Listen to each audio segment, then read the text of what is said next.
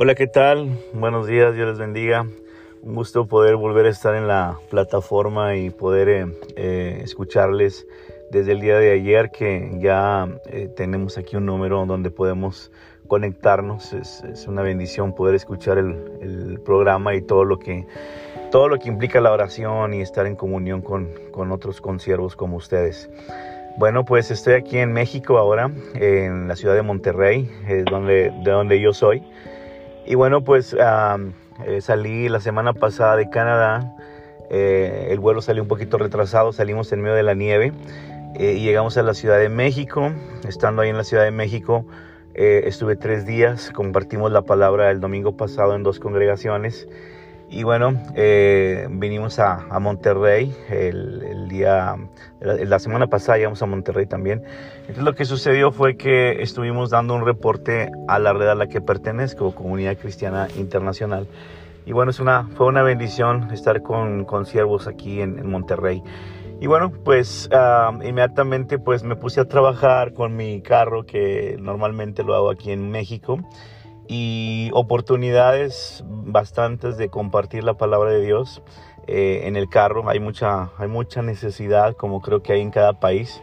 Eh, obviamente en Canadá pues es diferente, ¿no? En Canadá estaba encerrado en un mall haciendo limpieza y conviviendo con dos o tres personas, pero aquí en, en México no, pues aquí en el taxi convives con muchas personas de diferentes eh, estratos sociales y el asunto es compartir la palabra. Dios me ha permitido poder compartir la palabra.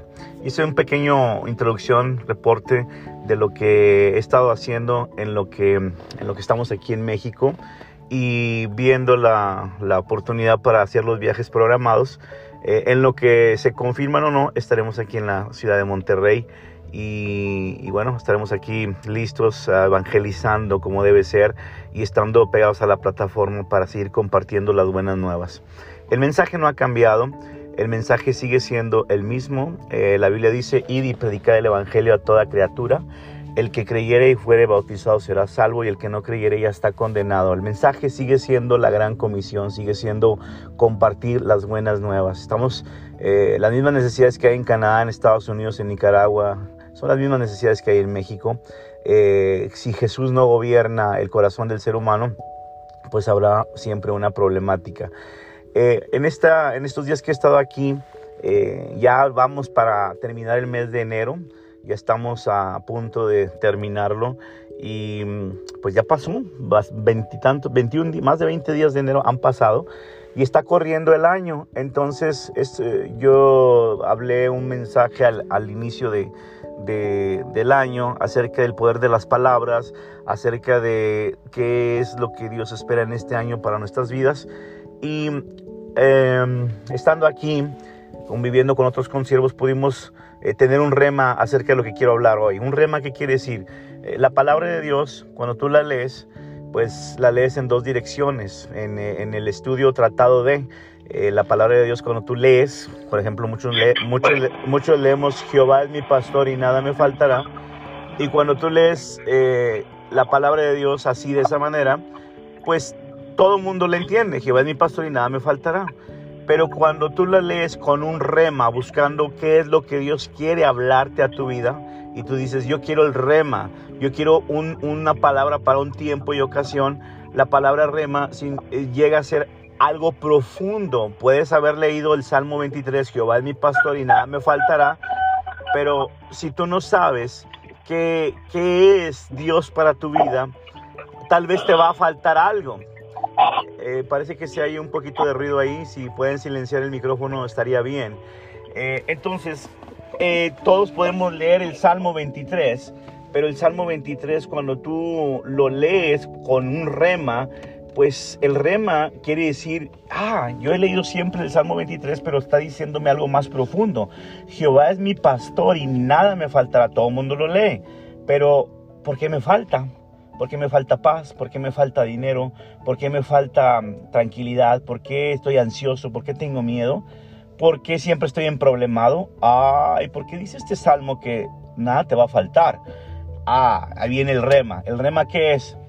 Oh, Tal vez no he permitido que Dios sea mi pastor 100%, nada más los domingos, nada más los miércoles, nada más cuando ayuno. Ahí, ahí, ahí Él es mi pastor, pero cuando salgo a la vida real, a mi trabajo, con relación con mis amigos, ahí no es mi pastor, porque yo hago lo que yo quiero.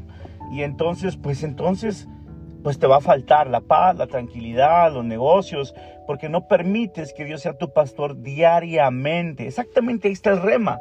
Entonces, cuando tú lees la Biblia con un rema, eh, esperando un, para un tiempo y ocasión, cobra profundidad la palabra de Dios a nuestras vidas. Esa es como una introducción. Lo que, lo que estuvimos hablando aquí entre consiervos es acerca de lo que depara este año. Muchos de nosotros hemos leído Jeremías 29:11. Usted puede ir a Jeremías capítulo 29, versículo 11, y, y siempre lo leemos al final de año y está bien, no es malo tener los, las metas y, todo esto, pero Jeremías 29, 11, nomás para recordarlo, dice de la siguiente manera, porque yo sé que los pensamientos que tengo acerca de ustedes, dice Dios, son pensamientos de paz y no de mal, para darnos un, el fin que esperáis. Entonces, aquí hay una, una visión como consiervos y como personas que, que, que nos desarrollamos en la vida, tenemos que tener una visión y Dios tiene una visión para nuestras vidas. El fin de los tiempos es que Dios va a ganar. Yo no sé cuáles son tus pensamientos de desastre y de que, ay, a Cristo viene, señales hay, que el mundo se está acabando. Pues está bien. Todo eso la Biblia dice que habrá guerras y rumores de guerra en Mateo capítulo 24. Pero el fin de las edades o el fin de los tiempos es que Dios planea ganar. Si tú ves el Apocalipsis y el libro de Apocalipsis, es la, revelación de los últimos tiempos, pero es la victoria de Cristo Jesús. Cristo Jesús planea ganar. La pregunta es, ¿tú ganarás con Cristo? ¿Tú vendrás con Cristo en las nubes y, vas a reinar con Cristo juntamente? ¿O qué teología de escapista estás hablando? Porque hay una teología del escapismo. ¿Cuál es la teología del escapismo? pues ya hermanos, el mundo se está acabando, acepten a Cristo y vámonos al cielo. Y ya Cristo ven pronto, y ya Cristo ven pronto. Pues déjame decirte que está bien eh, decirlo, pero la manera en que apresuramos la venida de Cristo es evangelizando. Dice la Biblia que será predicado el Evangelio a toda criatura y entonces vendrá el fin. Entonces si tú callas, las piedras van a hablar. hablar. O sea, necesitamos predicar, eh, vivir, ser reales con la Biblia, eh, tener una visión acerca de compartir la palabra, acerca de tener testimonio en nuestros trabajos y apresurar la palabra. Entonces, cuando uno eh, desarrolla la visión de Dios a, nuestras vidas, pues se, se, aterriza esto y puede uno tener más desarrollo eh, de la palabra y llevar gente para Cristo. ¿Por qué? Porque entonces apresuraremos la venida de Cristo.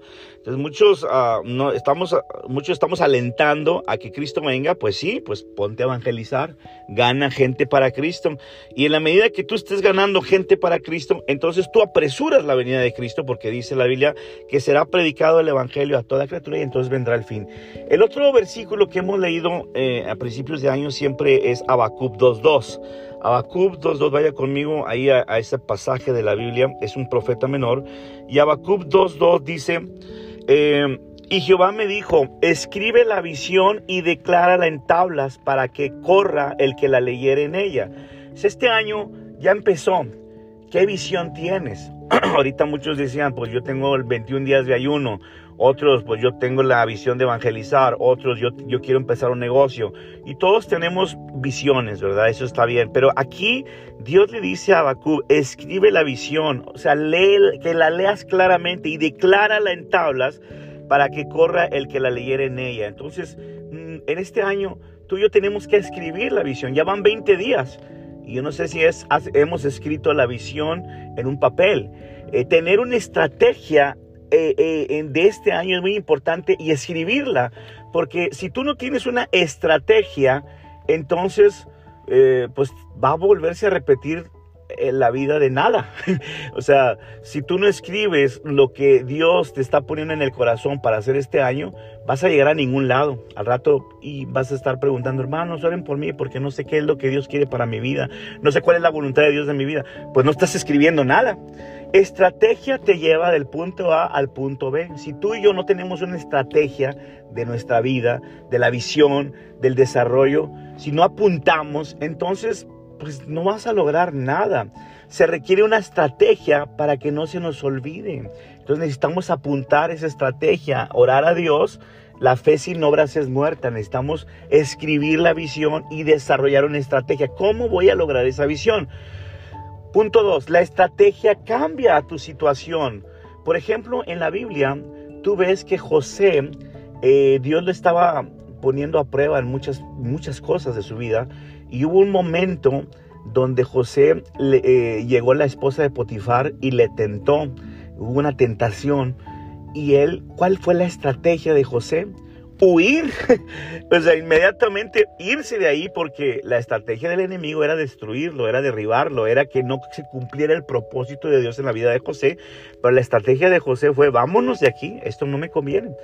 Contrario al rey David, el rey David era ya rey en funciones, eh, su pueblo estaba peleando y este rey David empezó a ver cosas que no, quería, no debía estar viendo, empezó a, a ver en el balcón, eh, mientras el pueblo estaba ganando las batallas, luchando, él no tenía de momento una estrategia, empezó a ceder a la tentación, vio a una mujer que se estaba bañando y él la deseó en su corazón y lo que sucedió fue que cayó en adulterio y mm, pues es la esposa de Urias. Entonces él no tuvo una estrategia y cayó redondito en, porque no tuvo una estrategia, no salió, no salió huyendo, al contrario, cayó en la tentación. Punto número tres, estrategia. Cuando tú y yo tenemos una estrategia, te, llega te lleva a formar hábitos. La disciplina se forma por hábitos, hermanos. Hebreos 12:11 dice que la disciplina al presente no te gusta, pero traerá fruto apacible, dice Hebreos 12:11. Entonces, la disciplina nos, llega, nos lleva a formar hábitos. Por ejemplo, ahorita tenemos el hábito de, levantarnos para orar. Este es un hábito que tenemos que tener de orar a esta hora de la mañana. Ya es una visión. Señor, yo quiero desarrollar la oración a las cuatro y media de la mañana, hora centro, no sé la hora de tu país. Entonces ya hay una estrategia. ¿Cuál es la estrategia? Me levanto para conectarme, participe o no participe, yo tengo el hábito de orar. Y yo sé que este es un tiempo que le estoy dedicando a Dios que va a traer su fruto a su tiempo. Los hábitos, hermanos, te hacen o te destruyen. Si tú no tienes buenos hábitos, entonces te vas a destruir. ¿Por qué? Porque al rato vas a estar pide y pide oración. Ayúdenme, hermanos. Ayúdenme, hermanos. Oren por mí, hermanos. ¿Por qué? Porque no tienes el hábito de orar. no tienes el hábito de leer la Biblia. No tienes el hábito de evangelizar. no tienes el hábito de relacionarte y de socializar con hermanos. Entonces, tienes que tener hábitos, pues tender tu cama en la mañana, lavarse sus dientes, porque si no te, si no te tiendes tu cama y no lavas tus dientes, entonces si estás casado vas a tener una esposa que te va a estar diciendo, ayúdame esposo a tender la cama, sé ordenado, mucha predicación, pero tu cama toda desordenada mucho iglesia, pero pues no te lavas la boca. Entonces, sí me explico, hábitos, nos, ¿qué dice usted que tiene que ver una cosa con otra? Pues mucho, hermano, tiene que ver congruencia. El Evangelio de Dios no tan solo es predicar y que las almas se salven. El Evangelio de Dios es ser la sal de la tierra, es ser la luz del mundo, es ser congruente. Si yo voy a predicar, yo tengo que ser congruente en la casa que mis hijos, mi familia, mi esposa vean ese, esa congruencia del Evangelio. Entonces, buenos deseos no nos llevan al cumplimiento de la visión. Ah, yo deseo levantarme a las cinco y media a orar. Yo deseo evangelizar. Yo deseo este año salir adelante. Yo deseo, pues mi hermano, de, de deseo no se hace el mundo. Tú tienes que tener acción. La fe sin obras es muerta. El deseo o el, no te lleva al cumplimiento. Tú tienes que llevar a cabo el propósito, no nada más desear levantarte temprano, te tienes que levantar temprano. Entonces, terminamos diciendo, ¿qué argumentos tienes en tu, en tu corazón? Porque los argumentos de la palabra de Dios provocan pensamientos. ¿Qué pensamientos rondan en tu cabeza si no tienes argumentos? Pues los pensamientos van a generar palabras. ¿Qué palabras estás diciendo? Porque dice la Biblia que de la abundancia del corazón abra la boca. ¿Qué palabras está abriendo? Porque las palabras te van a llevar a acciones, acciones diarias en tu vida, acciones de evangelismo, acciones de oración, acciones de, de hacer bien a las personas. ¿Qué acciones estás teniendo? Las acciones te van a llevar a hábitos. ¿Qué hábitos estás desarrollando diarios en tu vida? Porque los hábitos te van a llevar al carácter. Vas a tener un carácter. Ah, mira, este hombre es congruente, tiene carácter. ¿Por qué? Porque tiene hábitos, tiene acciones, tiene palabras, tiene pensamientos, tiene argumentos. Y el carácter te va a llevar al destino que Dios tiene para ti. Entonces, una persona que no tiene carácter es una persona que, no es, que es incongruente. Pero una persona con carácter es una persona que va al destino que Dios tiene para su vida. Los grandes hombres de Dios no nada más predicaban, sino eran congruentes en todo su vida personal. Abraham, Moisés, José, Jacob, Jesucristo. Sí pasaron por una enseñanza, pero eran hombres de hábitos, eran hombres de destino, eran hombres de acciones, eran hombres de palabras, eran hombres de pensamientos, eran hombres con argumentos gobernantes en su corazón. No se regían por, ay, a ver cómo nos va este año, ay, está lloviendo, hace frío, me quedo encerradito en la casa. No, no, no, no, no. Lee Hebreos capítulo 12, Hebreos 11 y chécate la clase de hombres que Dios usaba que aunque eran aserrados, apedreados, golpeados, puestos a filo de espada, aunque los leones se los andaban comiendo, ellos tenían carácter y se echaron, le echaron ganas en la vida y llevaron a cabo la visión que Dios tenía. Entonces, eh, debe haber un eco en tu vida y el acróstico de eco es escuchar. La E de eco es escuchar, la C es creer y la O es obedecer. ¿Cómo estás escuchando la voz de Dios?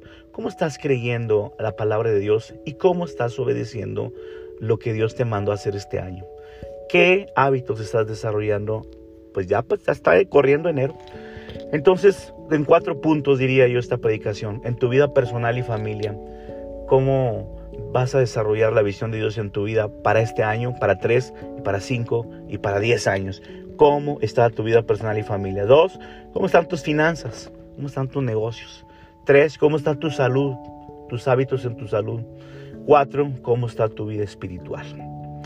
Eh, entonces Dios al que ama disciplina y Dios quiere usarnos este año.